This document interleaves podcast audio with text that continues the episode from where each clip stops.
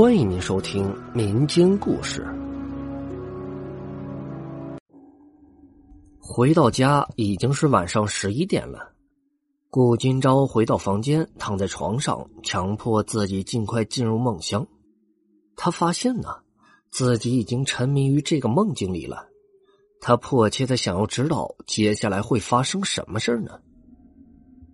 在混沌的黑暗中，他又来到一扇门前。他推开门，却不是姐姐的房间。他看到里面有两个人，是陈耀庭和吴若兰，他梦里的父母。只见吴若兰跪在陈耀庭的面前，不停的哀求：“求求你了，求求你，看在孩子的份上。”滚，贱人！暴怒的父亲打了他一巴掌，他一下子就摔倒在地上。这是到底发生了什么事了？顾金朝正在疑惑，场景突然又变了。他端坐在饭桌前，桌上摆着两个饭碗，系着围裙的陈耀庭从厨房里走出来，将一盘烧糊的菜放在了桌子上，说道：“你妈妈不在，就将就吃吧。”妈妈去哪儿了呢？姐姐呢？你姐姐爱吃不吃，至于你妈妈，她最近心情不好，出去散心了，过几天大概就能回来的。哦，不对呀！顾金朝内心大喊道：“这个男人在撒谎。”他的眼光瞄到了墙上的日历，时间是六月底，暑假已经开始。就在这个时候。顾今朝耳边响起一阵嘈杂的铃声，一下子就把他从梦境中拉了出来。床边的手机响了，是佩佩打来的。公安局局长的办公桌上，两杯热茶冒着热气。刘局长盯着张启峰，询问道：“你的意思是要重新调查古亭巷失踪案？”张启峰直截了当的说。是的，我已经发现了些许内幕。我认为那次失踪案是一次凶杀大案。刘局长一言不发，他清楚这个部下的倔脾气，说出口的事儿就一定要办到。张启峰同志，这个恐怕有点难呐。你知道的，本来我们人手就不够，最近还有凶杀案没有解决，这样不是浪费资源吗？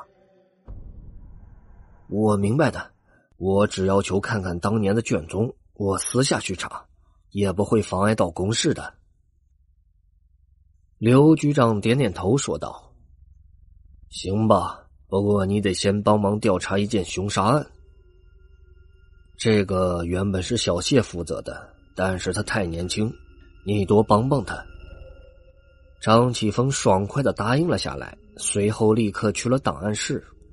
翻来覆去搜索了半个小时，终于在一堆落满灰尘的文件中找到了写着“古亭香”的字样。这是一个档案袋。他拍了拍档案袋，灰尘四散，让他忍不住咳嗽了几声。他打开卷宗，里面居然还夹着一张一家四口的照片。他翻了翻档案，有个细节突然进入他的视线。当年案发后，住在旁边的邻居反映过，曾经有人看见有个年轻男子通过攀爬外墙的老树，翻进了陈义之的房间，还不止一次。当年怎么查都查不到那个人，现在张启峰已经猜到了，就是那个姓顾的。他的心里有个想法。这个人多次进入陈一之的房间，那么很有可能对陈家的一切都很熟悉。因为陈一之怀孕，他一定会过来探望的。然而那一夜不巧被陈家人撞见，随后在争吵中，因为情绪激动，他下手杀了人。张启峰很了解从改革开放成长起来的那代年轻人，因为受自由主义影响，加上年轻气盛。做事儿很容易走向极端。张启峰正在沉思，小谢突然进入了档案室，他看上去有些激动，一看到他，立刻就大喊道：“启峰说有线索了。”张启峰回头不明所以的说：“什么线索呢？最近发生的女大学生被杀案，你知道吧？那个叫张娇娇的女生，在七月十四号那天晚上被人用石头砸死。”和田丰自杀时间是同一个时间，这有点巧了吧？不是有点巧。后来有个老师提供了线索，说张娇娇当天可能是去见一个男生，那个男生姓顾，叫顾金钊。什么？姓顾？张启峰颇有点意外。我去找那个姓顾的时候，徐老师也跟着去了。然而，他认出顾金钊的父亲就是当年陈义之的男友。等等，那个老师认识陈义之？何止是认识，那个老师还是陈义之弟弟的好朋友。本来他也没记清楚，结果顾金钊莫名其妙的和他提起陈义书这个名字，他就突然想了起来。两件相隔二十年的案子。终于因为几个偶然事件联系在了一起。就在这时，张启峰的手机响了，他看了下来电显示，发现是徐老太太。喂，是张警官吗？我是田丰他妈。我知道，请问有什么事吗？说起陈一之啊，我有一件事，不知该不该说。怎么了？因为这件事很久远，还涉及一些个人隐私，所以当年的事每一个细节都很重要。公民有配合警察的义务，我们也会替你保密的。陈一之他爸爸不是在我们这儿买了打胎药吗？这事儿过了没多久，有一天，田丰他爸爸从外面回来，说了件事儿，说那个陈先生的妻子居然是他的老同学，而且还说他老婆很久以前也向他买过打胎药。他当时还叮嘱我不要把这件事说出去，对女人的名节不好。什么？张启峰的脑海里突然浮现出一种可怕的假设。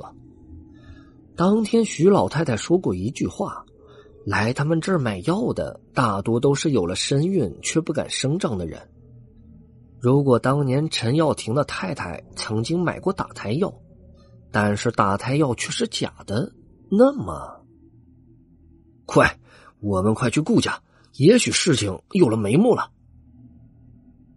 两人匆匆离开公安局，来到门口的时候，迎头撞见了一个中年男子，是顾胜利。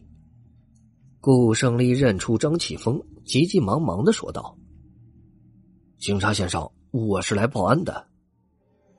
出什么事了吗？我我的孩子给我发了条手机信息，然后就跑了。”张启峰和小谢面面相觑，异口同声的问。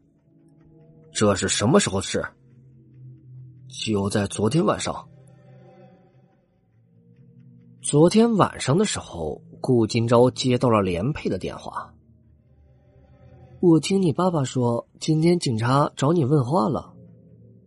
是的，但是我什么都没有说。真的？真的。金钊哥，我其实想和你道别来着，我支撑不下去了。我打算深夜坐车去 A 市，然后坐高铁去个没人找得到的地方。你冷静一下，你现在一逃，就等于承认你杀人了呀！我没有办法冷静，我不想坐牢。那你打算去哪里坐车呢？天东娱乐城对面，今晚一点半的车。顾金钊这个时候立刻换上了衣服，冲出了家门。拦了辆出租车，然后奔向天东娱乐城。等他心急火燎的赶到了目的地时，已经是半个小时以后的事了。他一下出租车，立刻四处寻找，很快就发现，在路灯下瑟瑟发抖的身影。连佩。本集播讲完毕，感谢大家的收听。